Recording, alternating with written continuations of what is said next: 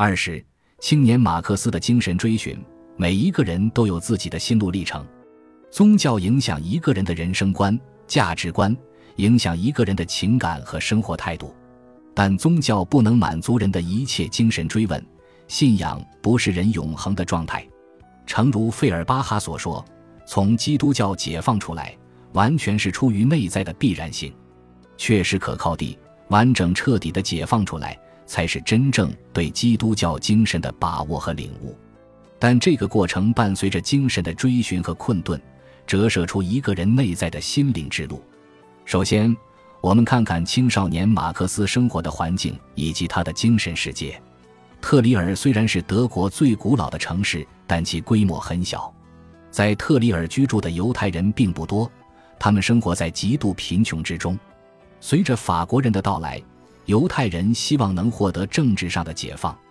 1801年。首席执政拿破仑·波拿巴从奥地利手里攫取了莱茵河左岸的领土，法国由此确立了对特里尔的统治。1806年，奥地利驻巴黎大使梅特涅在写给维也纳的外交大臣施塔迪翁伯爵的信中说：“所有的犹太人都将拿破仑视为救世主。”卡尔·马克思的父亲成了特里尔的第一位具有律师身份的犹太人。拿破仑失败后，特里尔重归普鲁士。曾经在法国统治下担任官方公职的极少数犹太人被逐出政府机构，马克思的父亲也在其中。于是，马克思的父亲面临着必须在职业和宗教信仰之间做出选择的局面。母亲去世后，终于宣布脱离犹太教，将自己的名字改为卡尔·亨利希·马克思，并因此与自己曾经所属的宗教团体决裂，还与弟弟特里尔的犹太教教士断绝了关系。一八二四年，亨利希让自己的孩子在特里尔的一座路德教堂接受了洗礼，从此，他们与犹太教彻底划清界限。亨利希对文学、哲学与科学充满兴趣，对圣西门的理论尤其感兴趣，受到了自由主义的深远影响。父亲的经历和思想深深影响着少年马克思的成长。在高中，马克思接触了德籍犹太诗人海因里希·海涅。以皈依路德教的作品，也涉猎了歌德与埃斯库罗斯的著作。当时在法国，封建君主政体摇摇欲坠，各种反抗活动频发，德国也受到极端自由主义的冲击。十五岁的马克思总是与父亲谈论法国、犹太教、上帝、道德以及自由等问题。冯维斯特华伦男爵也将这个青年人视为朋友。并替他打开了阅读莎士比亚著作的大门。他们一起研究荷马、塞万提斯以及当时刚刚去世不久的歌德的著作，还一起讨论法国经济学家圣西门伯爵的思想。马克思的父亲非常赞赏圣西门的理论和观念。在当时，圣西门在八年前去世，他在欧洲的知识分子阶层有很深的影响。时代背景和家庭环境不可能不影响青少年时期的马克思，从中我们可以看到青少年时期马克思宽广的精神世界、聪颖过人的智慧和深厚的思想。思考和聪慧可能伴随着对宗教的虔信，从虔信中解放出来也完全出于内在的必然，但其过程必然带来心灵的激荡。其次，青年马克思的内心求索和精神困顿。一八三五年，马克思抵达波恩，开始了大学生涯。刚开始，马克思学习十分认真，除了法律课程外，还学习文学和美学课程。但后来，马克思开始了散漫和放荡不羁的生活，深受浪漫主义思想的影响。他喜欢诗歌艺术的创作。在科尔纽看来，这是由青年马克思经受的深刻精神危机引起的。但科尔纽认为，这个精神危机是爱情所致，内心强烈的精神追求、精神冲突和青春的激情，使得马克思用非常极端的方式去做每一件事。他工作、熬夜，与人爆发口角或肢体冲突。他甚至还开始喝酒。他时常出入于酒吧、舞会，并参与互殴。